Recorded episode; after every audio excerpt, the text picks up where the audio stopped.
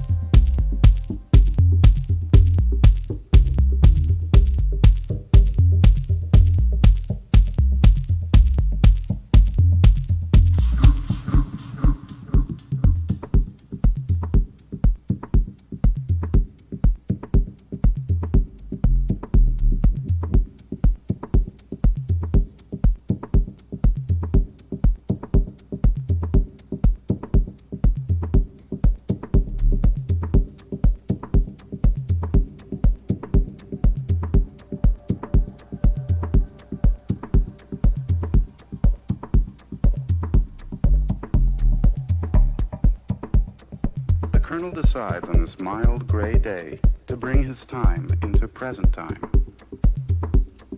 He looks at the objects on the breakfast table, calculating the moves to clear it. He measures the distance of his chair to the table, how to push chair back and stand up without hitting the table with his legs.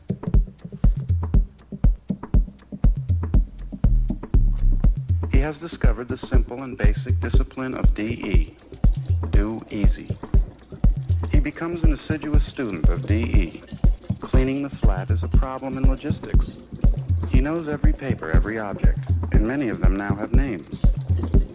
Knives, forks, and spoons flash through his fingers and tinkle into drawers. Cigarette packages and crumpled papers land unerringly in the wastebasket as a Zen master can hit the target with his arrow in the dark.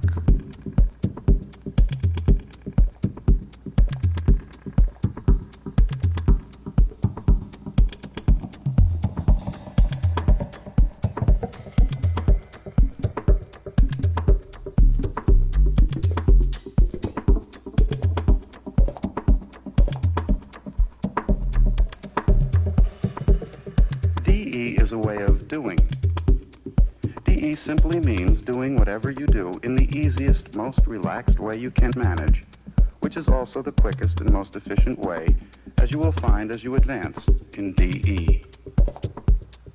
You can start right now tidying up your flat, moving your furniture or books, washing dishes, making tea, sorting papers. Don't fumble, jerk, grab an object. Drop cool, possessive fingers onto it like a gentle old cop making a soft arrest. Guide a dustpan lightly to the floor as if you were landing a plane. Learn to place an object firmly and quietly in its place, and do not let your fingers move that object as they leave it there. When you put down a cup, separate your fingers cleanly from the cup. If you don't catch that nervous finger that won't let go of that handle, you may twitch hot tea across the Duchess.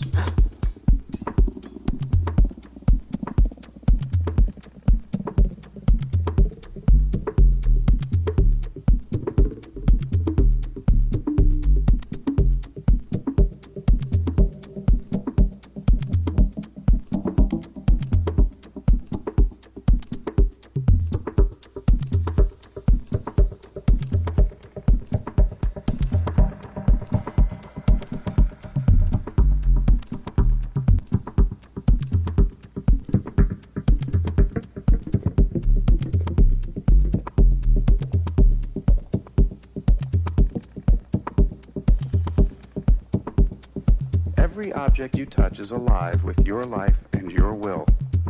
Don't tug or pull at a zipper. Guide the little metal teeth smoothly along, feeling the sinuous ripples of cloth and flexible metal. Never let a poorly executed sequence pass. There is always a reason for missing an easy toss. Repeat toss, and you will find it. Surely this is the easy way. If you rap your knuckles against a window, jamb, or door, brush your leg against a desk, or catch your feet in the curled up corner of a rug, or strike a toe against a chair, go back and repeat sequence. You may experience a strange feeling, as if the objects are alive and hostile, trying to twist out of your fingers, jump out at you and stub your toe or trip you. You will be surprised how far off course you were to hit that chair, that window jamb, or door. Get back on course and do it again.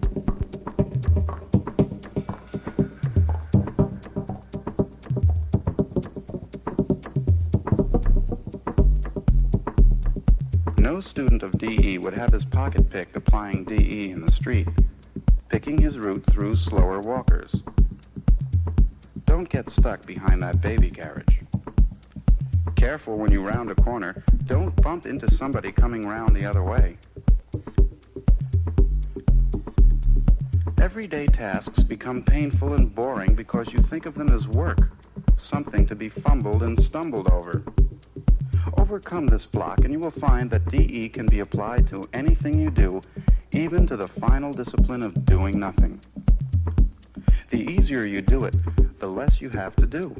He who has learned to do nothing with his whole mind and body will have everything done for him. DE, do easy.